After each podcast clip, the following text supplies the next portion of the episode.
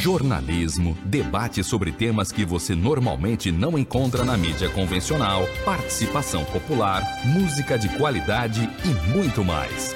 Web Rádio Censura Livre, a voz da classe trabalhadora.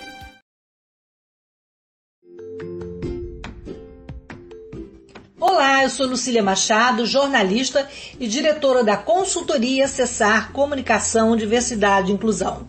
Este é o podcast Acessando Lucília, que você ouve e assiste todas as terças-feiras, a partir das 18 horas, na web rádio Censura Livre, pelos canais do Facebook e do YouTube. Fique com a gente!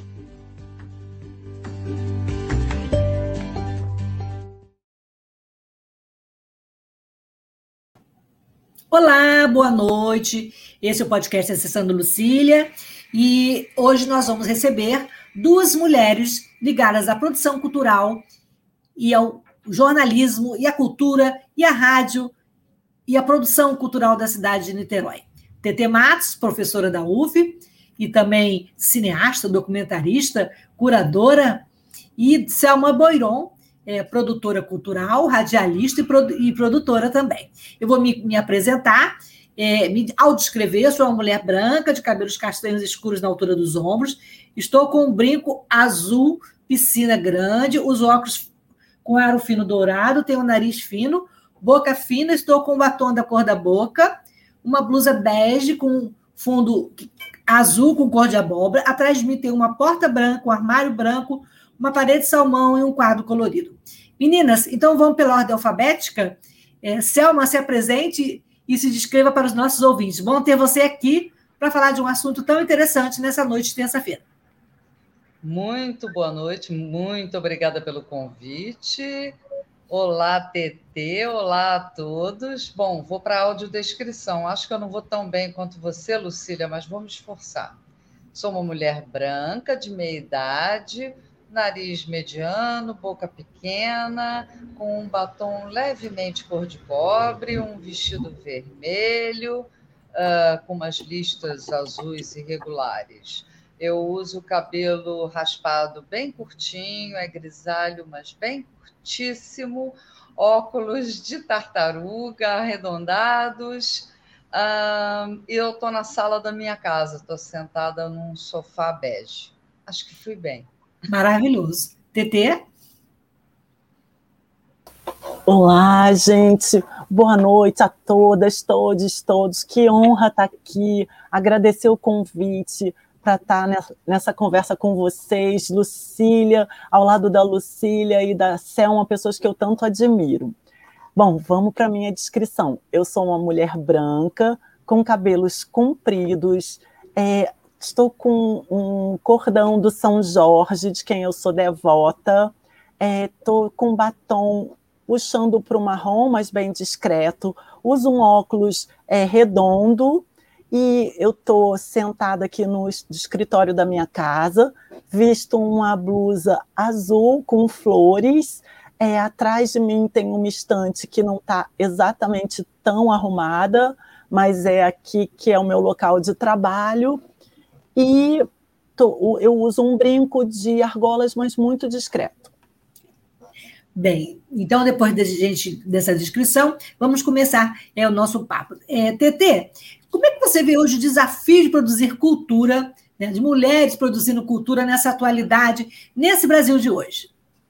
Então, né, hoje eu acho que a gente tem um cenário bastante adverso, né, assim, é, se a gente for pensar nesse âmbito federal, a gente está tá vivendo num país que não existe Ministério da Cultura.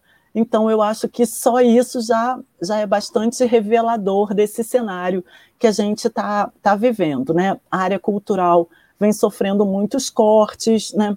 a gente assiste também a um desmonte de políticas públicas de cultura nesse âmbito é, federal no campo, por exemplo, um, acho que tem um exemplo também que é muito ilustrativo, que é o caso da Cinemateca Brasileira, né, que a gente está vendo um desmonte, um abandono, né, de uma situação gravíssima de um, de um local de acervo da nossa história, da nossa é, memória, né, e esse caso é muito grave porque a gente já está se deparando com muitos é, filmes que estão que estão se perdendo, né? Mas é, vendo um pouco assim, então acho que a gente tem é, nesse âmbito mais geral um, um cenário bastante é, bastante adverso. Mas eu acho que a produção é, do país, a produção cultural, ela não para e ela não vai parar, né?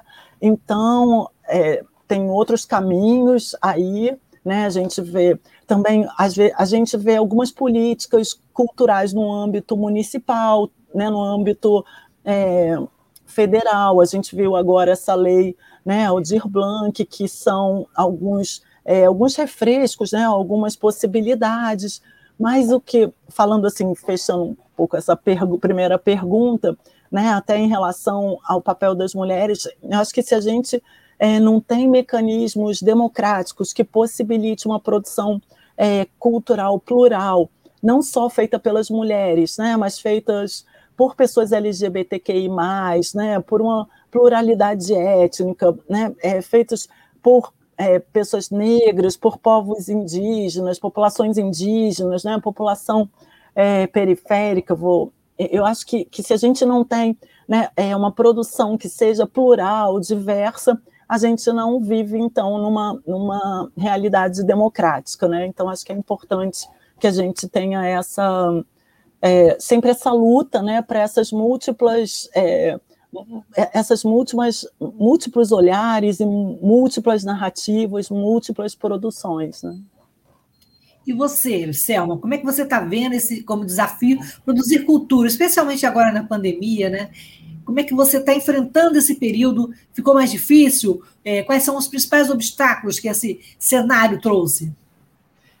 Bom, sem dúvida nenhuma ficou mais difícil, até porque cultura é uma coisa para ser, quando a gente pensa principalmente em arte, é uma coisa para ser compartilhada, né? E os espaços públicos fechados, ficou difícil demais acontecer eventos públicos e daí a, a indústria da cultura ficou bastante prejudicada. É, mas, como bem lembrou a TT, vieram alguns editais de fomento para suprir esse momento, ainda que não é, o suficiente, mas um, um pequeno respiro.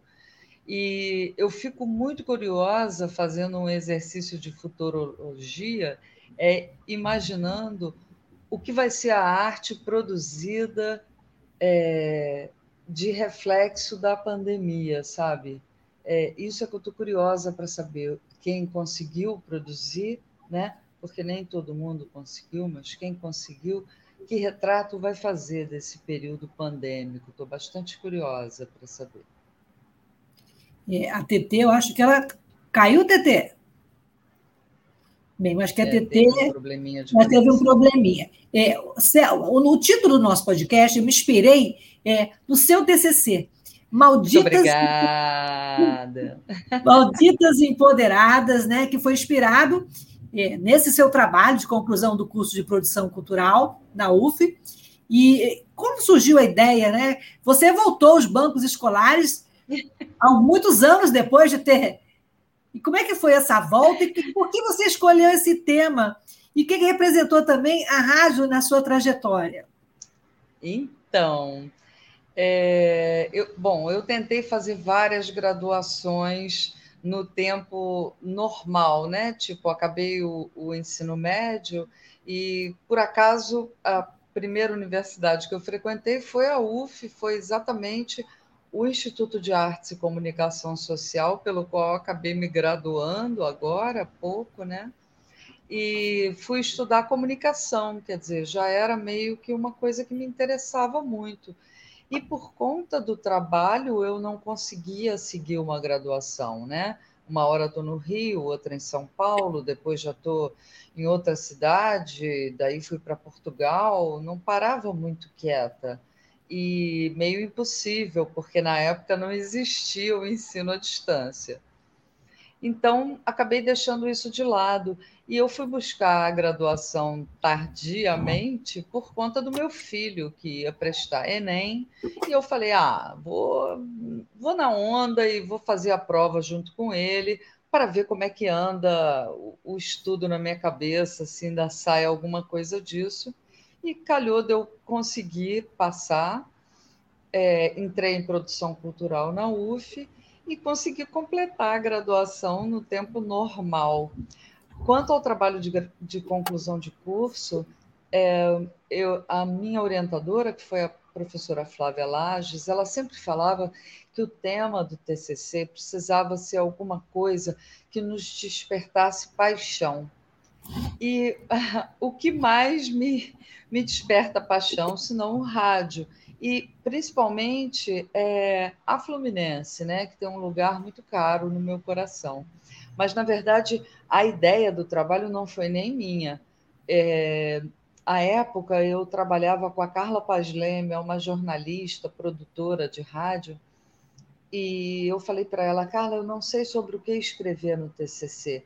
É lógico que eu queria falar de rádio, mas, é, enfim, estou me graduando em produção cultural, não sei muito como encaixar o tema nisso.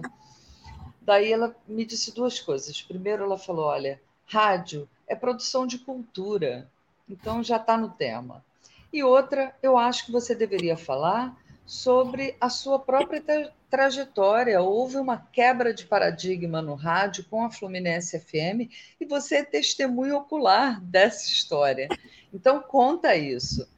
E daí eu falei, cara, não é que é mesmo?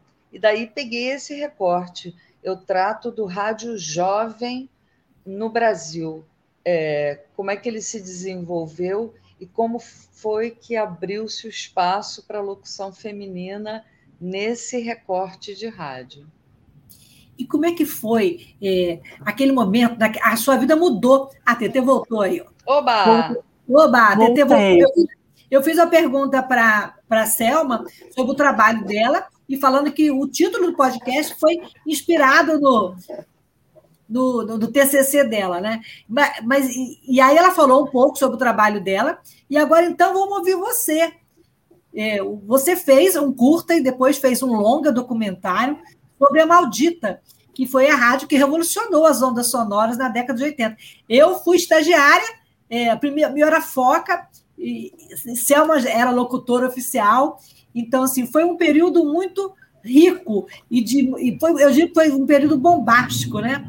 E como é que você teve a ideia de produzir o filme? Como é que foi esse processo de criação? Bom, foi. Eu sempre gostei de narrar histórias de Niterói. Né? Então, todos os filmes que me interessa contar histórias de Niterói. E um dia eu entrei numa livraria, né, na, na Gutenberg, e, e vi o livro do Luiz Antônio Melo ali na estante, e na, na mesma hora, né, é, me veio a ideia assim, falei, bom, esse tema acho que dá um bom, um bom curta-metragem, né? Então comecei a pesquisar um pouco sobre o assunto.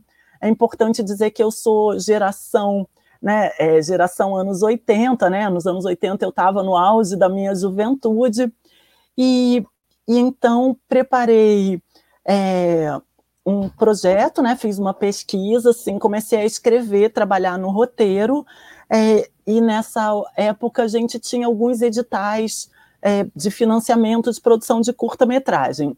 Então, acabei sendo contemplada num edital do Ministério da Cultura, da Secretaria do Audiovisual, e, em 2007, então esse curta foi ficou pronto, foi realizado. Ali eu conheci a Selma, né, que ela participa do curta também. E, só que sempre, né, o, o filme acabou tendo uma circulação boa, uma circulação restrita a festivais de cinema, e sempre que eu projetava o filme vinha uma as pessoas falavam ah, quero saber mais sobre a rádio né era uma, uma fala é, constante daí eu então trabalhei mais no projeto e acabei colocando submetendo ao, o filme num edital que era do governo do estado do Rio de Janeiro, em parceria com a Rio Filme e com o Canal Brasil, e apresentei então um projeto de, de documentário para televisão, né, que era o edital, esse edital que estava aberto. E para minha surpresa fui, fui logo é, contemplada, né? E o interesse, assim, voltando um pouco assim pelo interesse de fazer o filme, né? A história da rádio é uma história é, muito, né, muito singular, né? Eu acho que a gente é uma história também para lá, para além de Niterói, mas muito niteroiense. Eu acho que a gente tem um orgulho muito grande, né, da, da de, dessa rádio ter, ter sido realizada em Niterói.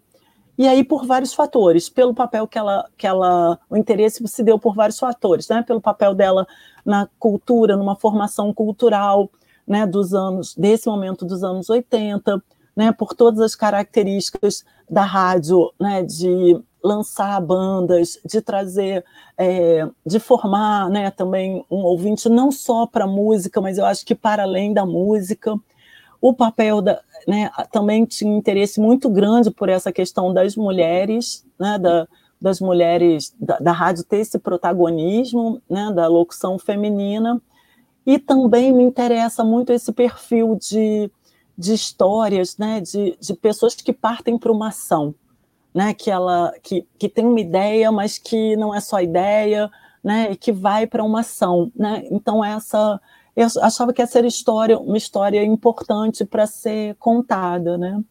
E, e o longa, ele de certa forma ele deriva do curta, mas ele é completamente diferente na abordagem, né? porque aí já teve bastante tempo de produção, né? é, foi um processo bastante demorado, né, de feitura e que envolve toda uma, uma equipe, né, de quando a gente está falando ali, eu acho que eu estou um pouco na linha de frente, mas é, eu estou, na verdade, representando uma equipe né, onde vão, vão ter é, parceiros muito importantes assim para narrar esse, esse filme, né?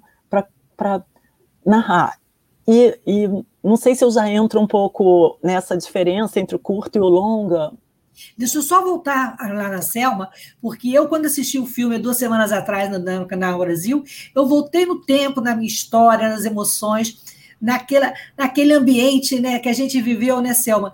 Que era, era um fervo, né? E era sendo descoberta. E como é que foi para você ser protagonista ali, inaugurar a rádio, e junto com aquelas mulheres maravilosas, Edna Maio, Liliane Yussin, é, Deise Marçal, e, quer dizer, poderia, não dá para enumerar todas aqui, né? E que fizeram diferença. E a gente tinha uma linguagem diferente também, a gente tinha que redigir é, num tom diferente. Como é que foi essa experiência para você e que você levou para sua carreira, Selma? Então, eu literalmente aprendi ali a fazer rádio, porque as outras todas vinham de alguma experiência anterior com jornalismo ou com rádio mesmo, né? E só eu e a Cristina não tínhamos vivência nenhuma com rádio ou com comunicação. Eu estudava comunicação, mas não tinha experiência prática nenhuma.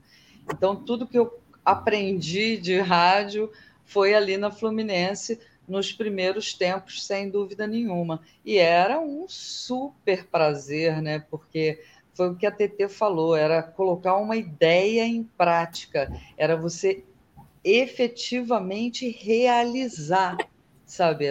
A gente estava vendo isso ali, a, a, garra que eles tinham, a gana, tipo, não tenho disco, vou, vou na casa de um amigo pegar, sabe? Tudo dava-se um jeito. E isso era muito legal. Coisa de quem tem 20 anos, sem dúvida nenhuma, né? Toda essa euforia. Mas acho que foi um projeto, sem dúvida nenhuma, encantador. E o mais legal é que a gente não tinha noção nenhuma de que estava fazendo uma coisa realmente histórica, importante, né? A gente só estava fazendo, é, se divertindo antes de mais nada, né? E isso era muito bom. Muito bom. Tete, você pode voltar agora a falar é, do, do, do, projeto do curta para o longa, mas uma coisa bem interessante que você falasse também é do enfoque que você deu no livro, né? Que, do, do, do, do, no longa, no longa, no filme, que é esse enfoque afetivo, né? Do apego afetivo dos ouvintes, né? É. Então, assim, eu acho que fez toda a diferença. Você usou uma linguagem e usou um instrumento ali que captou as, as emoções e o momento, né?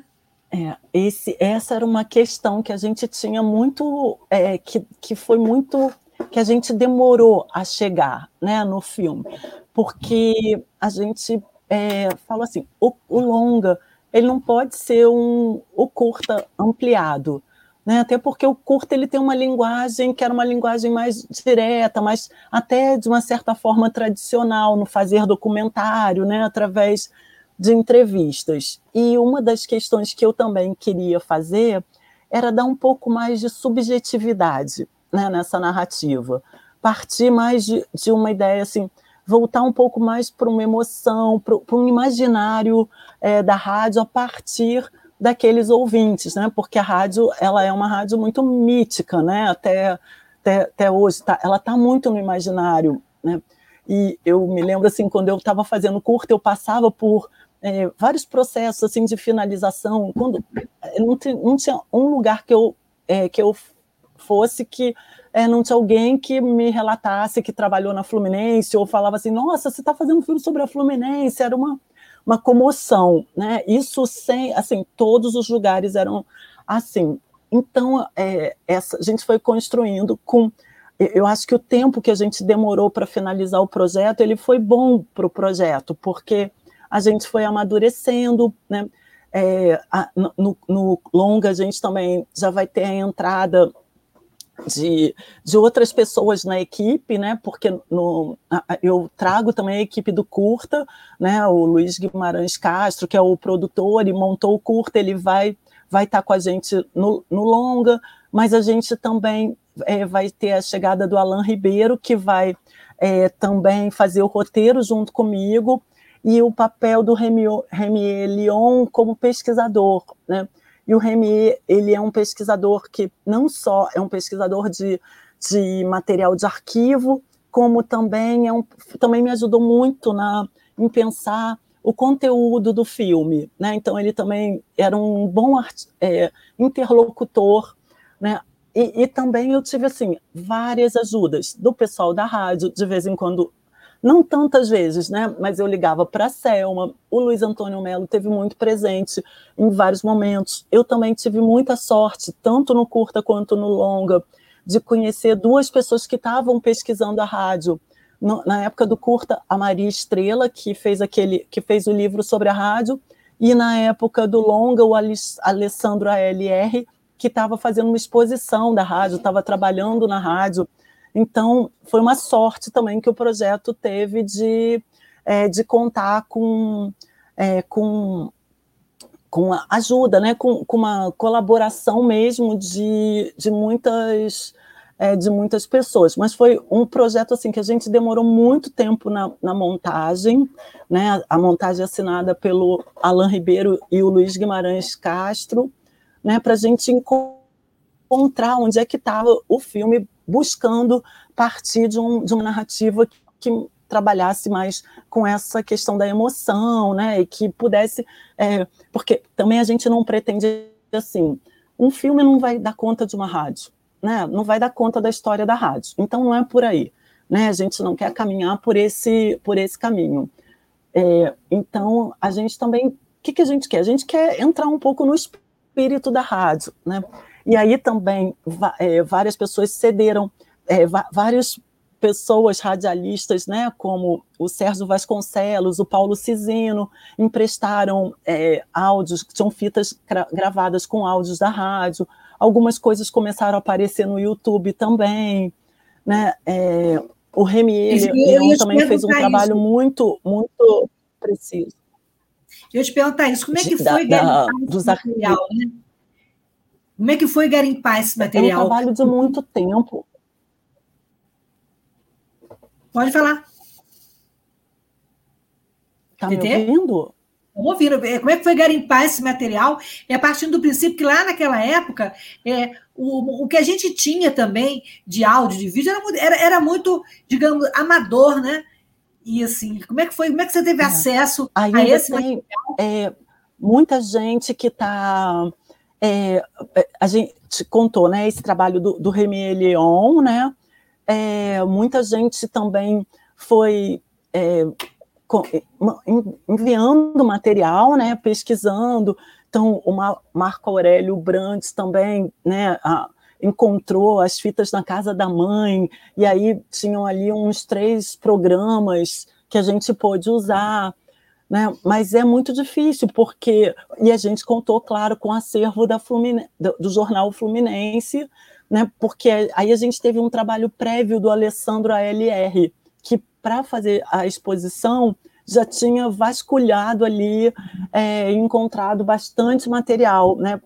Aí a gente está falando mais de material é, de fotos, né? De, de, de imagens, mas é um processo também assim eu acho que teve também um material do José Roberto Mar, que a gente usa no filme, é, mas é muito difícil, porque era um momento em que é completamente diferente dessa época da gente, né? Que a gente hoje a gente filma tudo, a gente está com o celular na mão, produz imagens, som o tempo todo. Naquela época, né? Eu acho que você sair para fotografar é um acontecimento, né? Você sai com uma máquina, né? Então, então foi muito difícil, assim, é, conseguir conseguir esse material, mas eu acho até que a gente foi bem sucedido. E eu tenho para mim que tem que tem um material muito forte com os ouvintes, né? Tem muitos ouvintes que guardam, que estão aí. Na verdade, é, esse material, material é, esse material, patrimônio histórico de Niterói, isso tinha que ser preservado, né? Até uma ideia para a Secretaria de Cultura. É, vamos preservar isso, né? Seria legal ter, ter um museu da Maldita ou alguma coisa nesse sentido, né? Eu acho que vale, Niterói merece esse tipo de, de homenagem, né? E ter esse acervo, né? E é tão difícil preservar, né? Agora eu claro, queria perguntar, que tem... pode, pode, pode concluir. Não, e que tenha um, um e que seja um, um, acervo público, né? Que as pessoas possam ter acesso, né? Para fazer outros filmes sobre a rádio. A rádio é muito poderosa e acho que tem que ter várias outras narrativas sobre, sobre ela, né? E Selma, você como personagem do filme, personagem da história da Maldita, é, qual foi é, a sua, como é que você viu, como é que você recebeu o filme? Então, é, eu tenho um carinho muito especial pelo curta, por motivos óbvios, porque eu funciono meio que como a estrela da companhia, então fiquei toda besta. no longa, é, o que eu achei muito curioso é como que TT conseguiu recolher tanto material de, de backstage, né? De, da galera dançando na sala enquanto trabalhava, sabe? Umas coisas assim, porque é, hoje em dia é muito comum ter uma câmera de mão, mas naquela época poucas pessoas é, filmavam, fotografavam o seu cotidiano, né? Eu fico lembrando que, nossa, já conversei com muitas personalidades, já entrevistei várias celebridades, não tenho foto com quase nenhuma porque não era habitual mesmo esse registro. E o segundo filme, eu acho que fez isso. O segundo filme ele trouxe esse esses bastidores da rádio, então mexeu com o lado passional de quem viveu a época. Achei muito legal. Agora o curta mora no meu coração, até porque aquele finalzinho nem eu acreditei que TT fosse botar as, as primeiras, as famosas primeiras palavras no ar, e aquilo é muito engraçado, né? Eu gostei bem. E, e a montagem do curta é do Luiz Guimarães Castro. E a gente, é, essas imagens da rádio, né? Da, porque também para mim foi uma eu tive quase que uma emoção quando eu vi essas imagens, né? Porque esse estúdio, né, no meu imaginário que a gente tanto escutava vocês falarem, né, entrevistando. Então, essas imagens são imagens do, do acervo do circo voador. Então, o circo voador é, preserva essas imagens, né? São imagens que estão no formato de VHS, mas o circo foi muito parceiro assim do filme também, né, através da Maria Jussá, é, onde ali tinham encontrei algumas essas imagens do estúdio da época. E tem umas outras que eu acho que são do José Roberto Mar, né, se não tô não tô enganada, mas foi para mim uma uma emoção muito grande, né, ver aquelas imagens é, que né, é, que, que, eu acho que elas representam muito né, o, que, o que é aquele universo da rádio, né? Aquela, para mim essas imagens elas são meio síntese do que do que a gente queria passar também com o filme, né? E sabe o que, que é mais legal, Lucília? Oh, desculpa, TT. Não, pode falar. Não, pode falar. Eu também já tomei a palavra, que perdão, viu? Não, é... mas é um bate-papo, é, estamos trocando e trazendo as emoções à cabeça. Ah, obrigada. Mas assim, o que eu acho mais legal é que foi uma parte da minha vida, uma etapa da minha vida, né? Estar na maldita. E muito importante para dali adiante, para sempre porque em qualquer lugar que eu chegava, isso era assim o ponto alto do meu currículo era ter começado na maldita. E assim, é tão bacana ver esse legado que a rádio conseguiu deixar realizado em forma de exposição, como a ALR fez, né? É, achei tão bacana aquilo pelos 30 anos da rádio, os filmes da TT. Imagina, é, é, quando, em momento algum da minha vida, eu ia imaginar ser imortalizada na sétima arte, sabe? Me sinto ah, metidamente assim, cheia de mim, sabe? Porque é, é, é importante demais para muitas pessoas, sabe? E eu só tenho noção disso quando acontece algo desse jeito, sabe? Um registro, assim. Algo desse tipo é que me tira do, do Selma de todo dia, e aí eu paro e falo, cara, mas não é que eu fui importante mesmo? Muito Selma, bom. você é musa, Selma. Meninas, musas, a gente vai fazer um intervalo só para tomar uma água e falar Opa. um pouquinho do trabalho da rádio, que é bem importante. E a gente volta já para contar os bastidores do filme, da Maldita, do TCC e, e dessa história que faz parte da nossa vida, né? Vamos lá, Antônio, vamos falar sobre a rádio.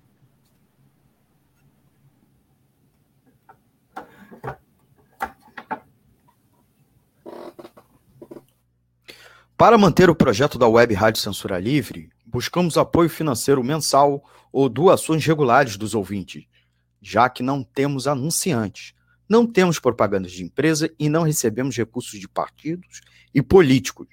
Seja um apoiador regular e ouça nosso agradecimento no ar durante a transmissão de nossos programas. Seu apoio é muito importante para nós. E os apoiadores recebem prestação de contas mensal. Temos uma vaquinha virtual permanente. Para apoiar, acesse aqui https dois pontos barra barra apoia.c barra CL Web Rádio. O nosso muito obrigado. Web Rádio Censura Livre, a voz da classe trabalhadora.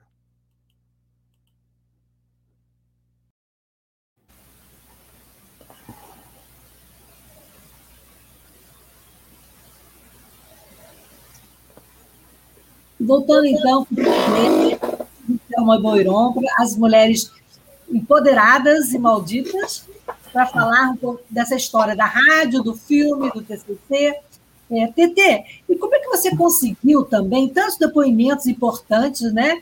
É, e até os famosos, que na época não eram famosos, né? E como você sentiu é, para eles? O, o, que, que a rádio representou, por exemplo, para o Paralamas, para o Lobão, né? para esse pessoal da geração que fez história, graças também a esse papel tão importante da Fluminense FM, né? A maldita.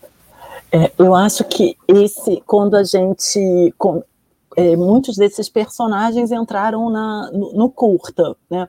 E aí eu acho que eles são muito devotos à rádio, né? Acho que eles são, são, são muito ag agradecidos à rádio. Então, não foi tão difícil, assim, de, é, de conseguir, né? Pra, as entrevistas para fazer para um curta, né? No meu segundo curta, e, eu acho que ali tem um pouco essa, essa, eu acho que é essa retribuição mesmo para a rádio, né? De acho que todo esse reconhecimento, na verdade, né, da rádio, do que o quanto ela foi importante para a carreira, para carreira é, deles, de tantos músicos, né? Então eu, eu não tive assim muita é, em geral quando eu falar convidava as pessoas para dar algum depoimento é, acho que na maior parte das vezes as pessoas é, aceitavam né e topavam falar contar um pouco né falar um pouco dessas, dessa sua experiência é, na rádio. E a gente tem aí alguns é, comentários de ouvintes. Antônio, você pode colocar? Para a gente comentar aqui. Nilza Alves dando boa noite aí para gente. Ela falou que no período da ditadura ocorreu uma explosão de criatividade no campo da cultura. Esse período em que vivemos agora, pandemia, governo Bolsonaro, também alimenta as atividades artísticas. Está perguntando, né? As alimenta as atividades artísticas, mesmo que isso não apareça no futuro? Vamos, vamos ver as outras, vamos lá. Quer responder uma cada vez ou, ou... o que, que você prefere, TT e, e Selma? Eu, eu acho que que sim, né? Uma de cada vez, né? Tá, então vamos lá. Então vamos. Quer que eu repita a pergunta da Nilza ou você. Eu acho, eu acho que não. Né? Eu acho assim que não. Talvez é, nunca a gente esteja. Eu acho que, que agora a gente precisa mais ainda, né? É, até de, de, de, ter contato com uma produção cultural, artística. Né? A, a arte não vai acabar. Né? Então, isso é, faz parte da nossa, da história da humanidade. Então, acho que agora, é, cada vez mais, o que a gente está tendo é um desmonte dessas formas de financiamento é, mais tradicionais, né, de, de um, âmbito, do âmbito federal. Mas a produção não vai parar, né, eu acho que ela está. É, ainda, claro que encontrando outros caminhos, é claro que algumas áreas são muito prejudicadas, as que exigem um maior financiamento, né? mas eu acho que, por um lado, tem uma, uma vontade também de fazer, né? uma vontade de, de, é, de não. De, de, não se calar, né? Então acho que tem aí uma produção é, que, que vem agora para algumas áreas, o cinema, né? Agora a gente está vendo os últimos filmes que, que foram ainda um respiro, né? que vieram das, dos projetos, com o, o, fechamento da. Com, com essa paralisação da, da Ancine, isso vai impactar lá na frente, é claro, né? na produção é, de longa.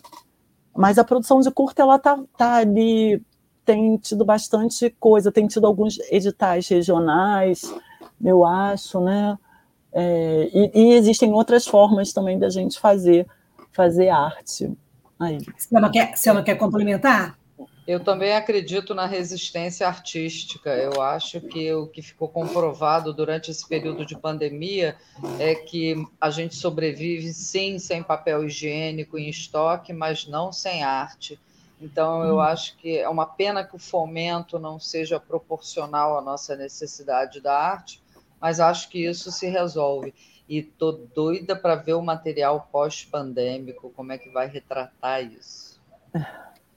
Essa é a pergunta que eu vou fazer daqui a pouco, sobre o que vocês esperam do, do pós-pandemia. Mas tem outros comentários ali, né, Antônio, que a gente pode interagir com os ouvintes.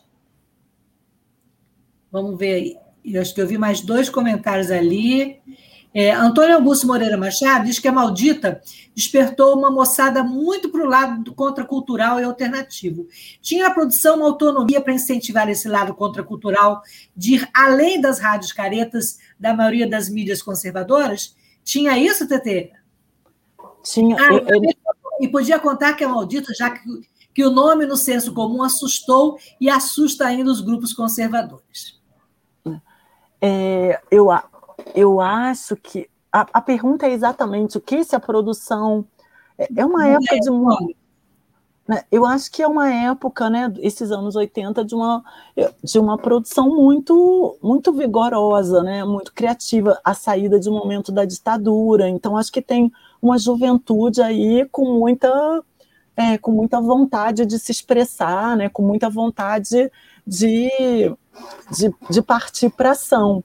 Então, acho que tem um contexto do, é, de produção muito, muito rico. Mas eu acho que, que a gente sempre tem um contexto de produção cultural muito rico.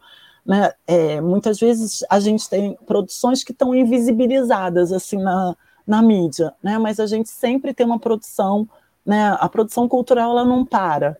Né? Ela pode estar invisibilizada, pode não estar ali na, na mídia hegemônica, mas mas ela é muito rica, né? De, no país todo, se a gente pensar né, de toda essa produção no país, dos diversos povos, né, populações, povos.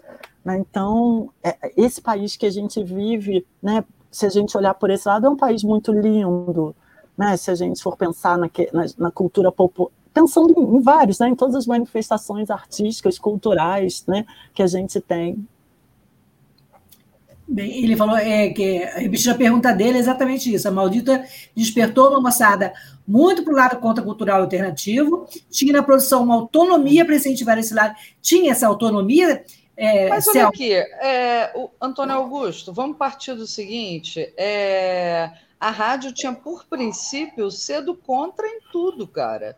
É, ninguém tocava os malditos, antes que você malde o termo, é, eram os artistas que não eram é, usados na mídia, na grande mídia, não tinham espaço. Então, assim, Arrigo Barnabé é maldito, Itamar Assunção é maldito, isso para falar só dois nacionais, tá? A gente tocava rock, tocava blues, tocava reggae. Isso não tocava nas outras emissoras. As outras emissoras só tinham locutores, apresentadores homens. Lá éramos todas mulheres. Quer dizer, a rádio era quebra de paradigma atrás de quebra de paradigma. Então, assim, é, que bom que os conservadores torçam o nariz. Era esse o objetivo. Era ser a diferentona. E por isso eu acho que ela marcou tanto, porque ela não abriu uma porta, ela abriu várias portas de uma vez só. Ela foi literalmente pé na porta.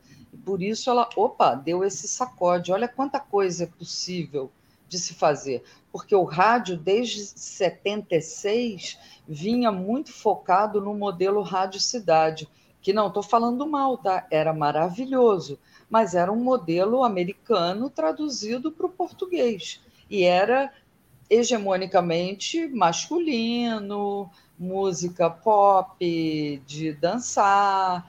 Então, assim, quando a, a, ideia da Fluminense era justamente ser contrária àquele fluxo obrigatório que estava levando todas as FMs musicais no mesmo caminho, na mesma direção. Era justamente é, é, ser esse pé na porta. É, isso era, como ele diz ali, isso, isso era contra a cultura, né? É, TT, e com a saída da, da, do Fluminense, que foi, tiveram várias fases, né, Selma? Essa primeira fase, depois tiveram outras fases, e que passamos por, também por, por várias etapas, né? E mudanças, como todo, todo projeto é assim, né? E com a saída, depois de seis anos, né? Depois que saiu. Esse público ficou carente, esse público ficou órfão, TT, de, de música, de formação, de, de coisas diferentes no ar. É. As ondas ficaram mudas. É, os ouvintes falam, né? Assim, os ouvintes do rock, eles falam, ah, a gente ficou, né? Eu, eu escuto, escuto por aí, né?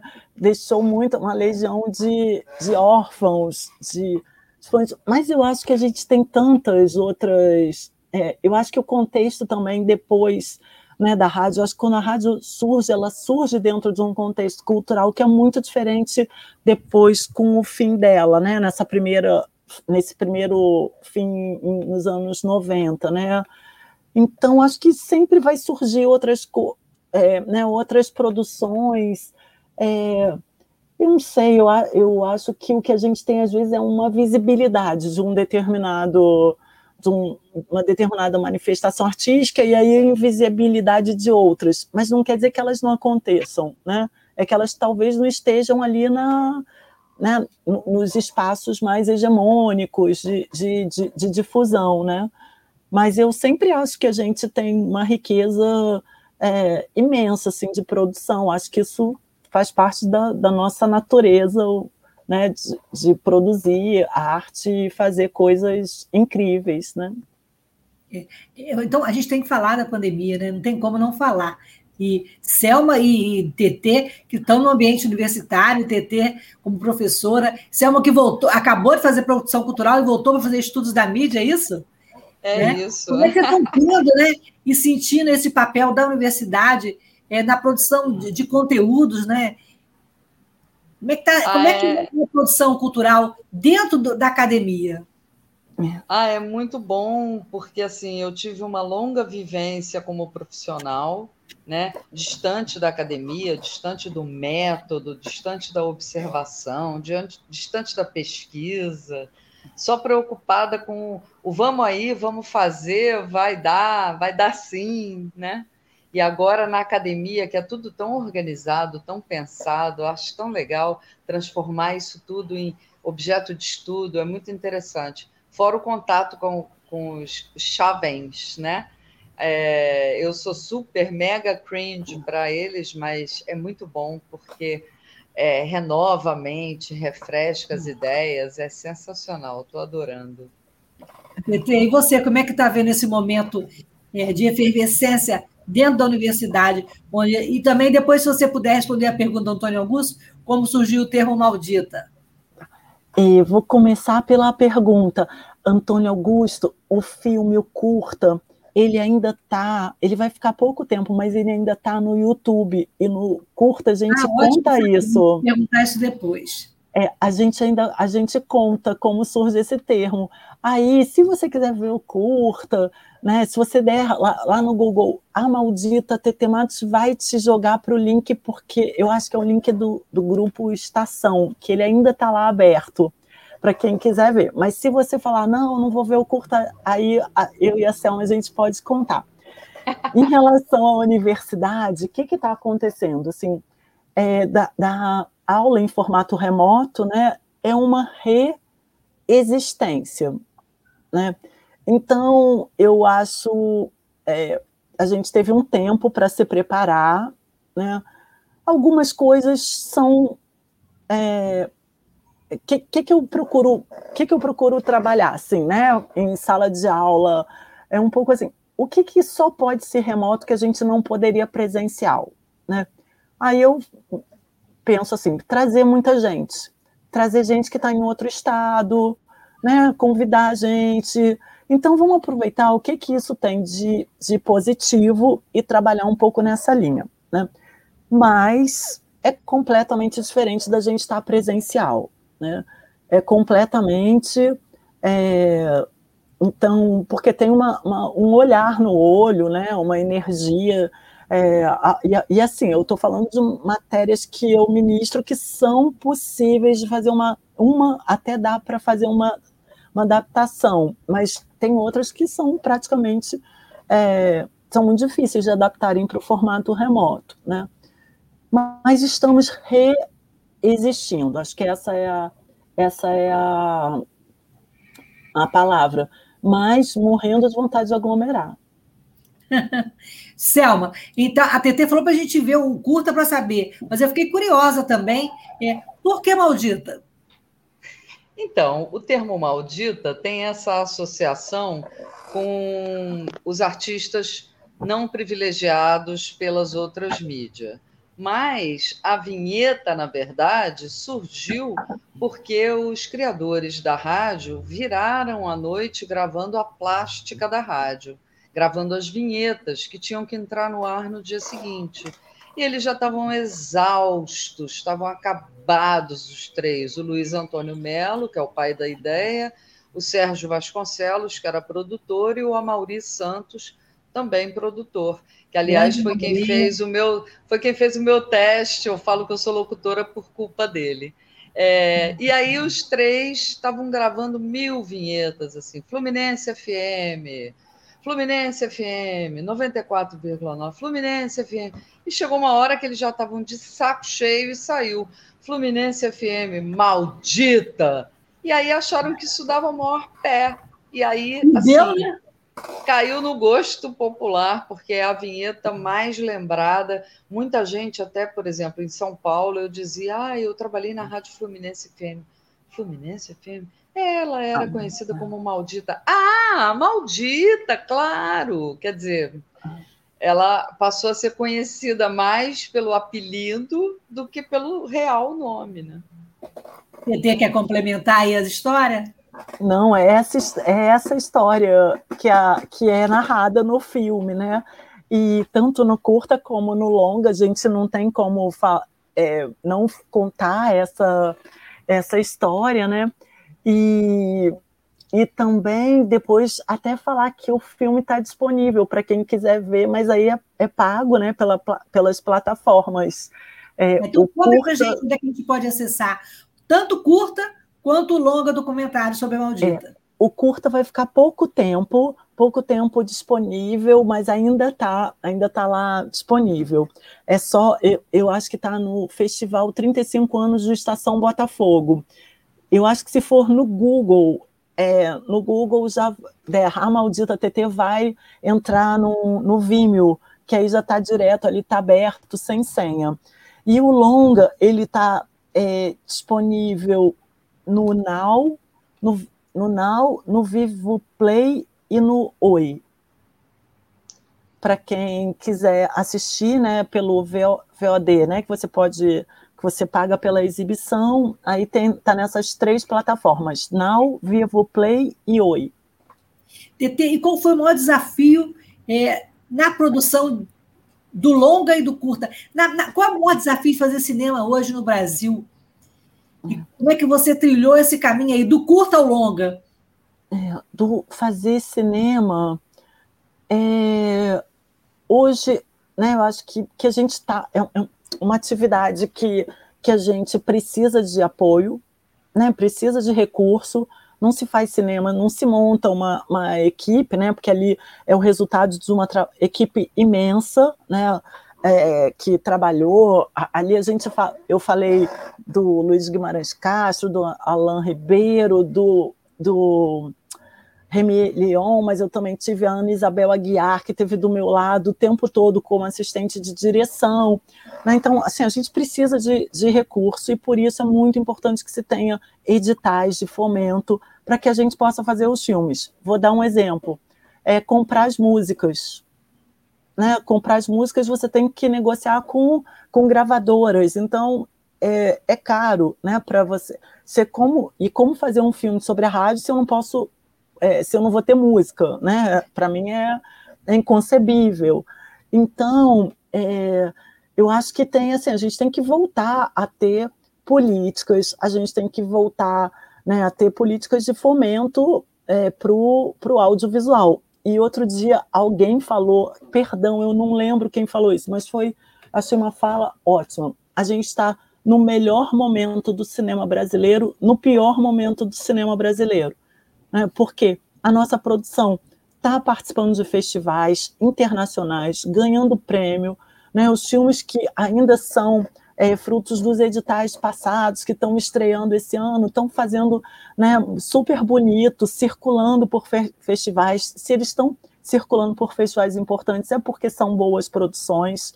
Né? E, no entanto, a gente está assim, com, uma, né, com um momento péssimo de fomento aqui no nosso país, né? de não reconhecimento nesses, nesses é, desses artistas e de, enfim, né, sem incentivo. Então, é muito importante que a gente tenha esse, que a gente te, tenha, né, políticas de, de apoio, tanto, tanto apoios é, no âmbito municipal, estadual e federal, né, para que a gente possa ter nossa produção aí forte, né? Olha, o filme ainda está liberado, o curta. E olha não, a Selma ali. Sou eu, a última direita. Selma, comenta aí essa foto aí que o Antônio colocou.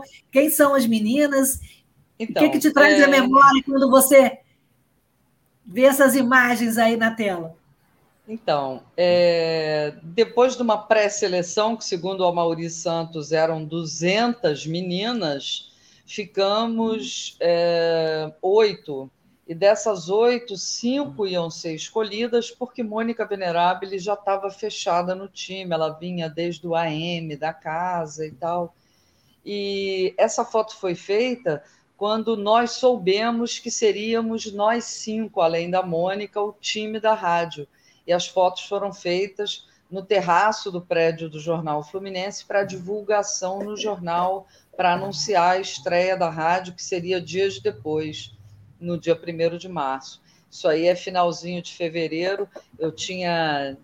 É, deixa eu fazer as contas aqui para não mentir para ninguém. Você, Liliane. Tinha acabado de fazer 19 anos. Do meu lado está a Cristina Carvalho, que era a locutora das folgas, aí Liliane Yussin, essa de blusa branca com listras coloridas. Depois, chegando mais para o lado, aí eu não consigo ver mais a foto. Mas é, acho que. Acho que está. Acho que eu estou focalizando as três aqui nesse momento. É, mas é. completando a foto, devia estar tá Edna Maio, Selma Vieira. E eu acho que está a Mônica e a. Mônica Venerabile também, né? na ponta, é. é. é. Que era a Mônica e as cinco. Era, era nesse esquema. E é isso, isso era pouco antes da estreia para divulgar a estreia da rádio. Recordar é viver, né? Muito bom. É.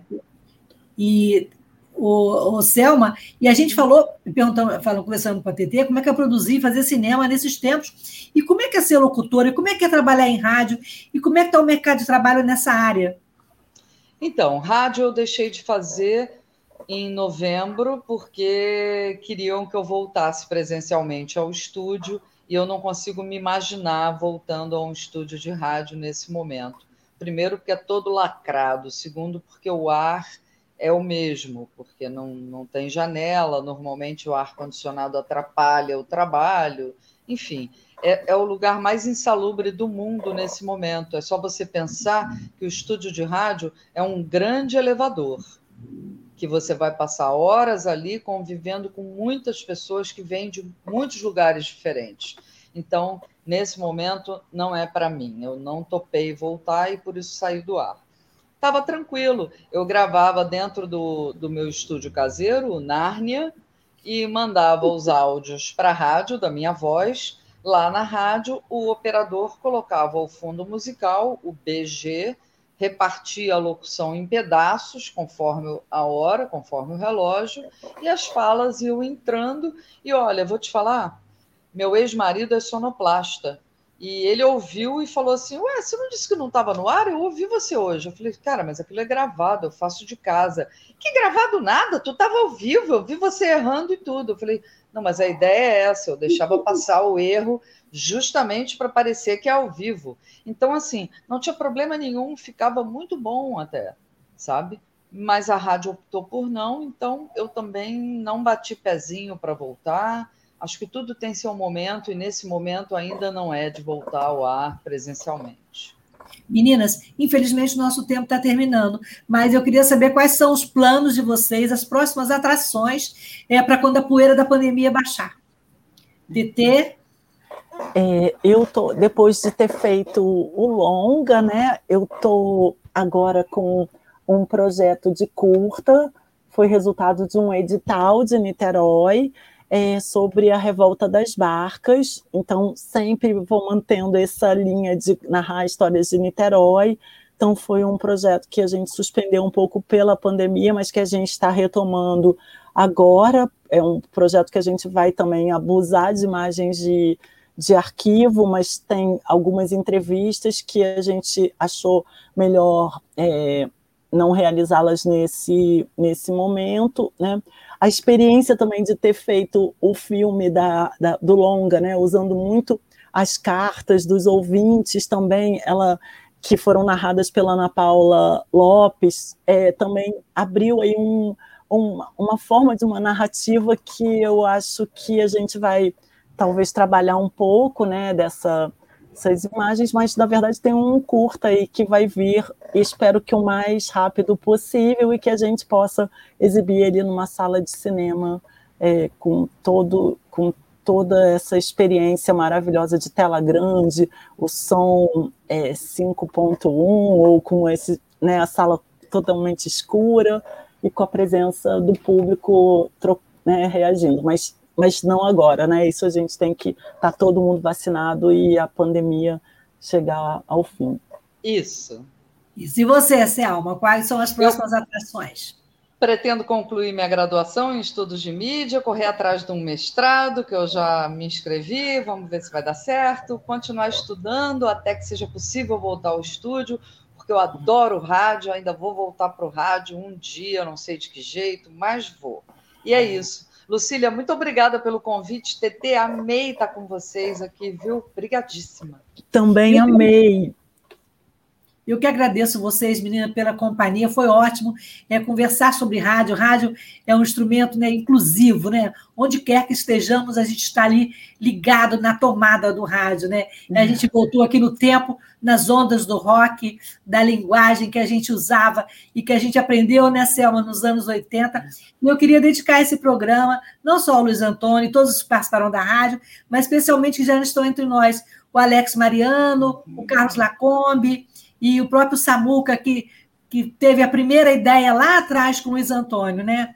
E seguimos em frente e que o rádio continue é, na, nas nossas ondas e nos nossos próximos projetos. Muito obrigada a todos, a Nilza, Antônio Augusto, demais ouvintes, Antônio, rádio. Beijo, queridas mulheres Obrigada. E cheio de quando a pandemia passar. Obrigada, tchau. Tchau, tchau, gente. Boa noite. A gente volta na próxima semana com um novo tema: diversidade, inclusão e comunicação. Boa noite.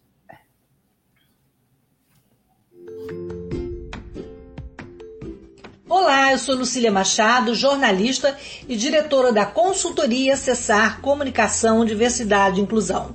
Este é o podcast Acessando Lucília que você ouve e assiste todas as terças-feiras, a partir das 18 horas, na web rádio Censura Livre, pelos canais do Facebook e do YouTube. Fique com a gente!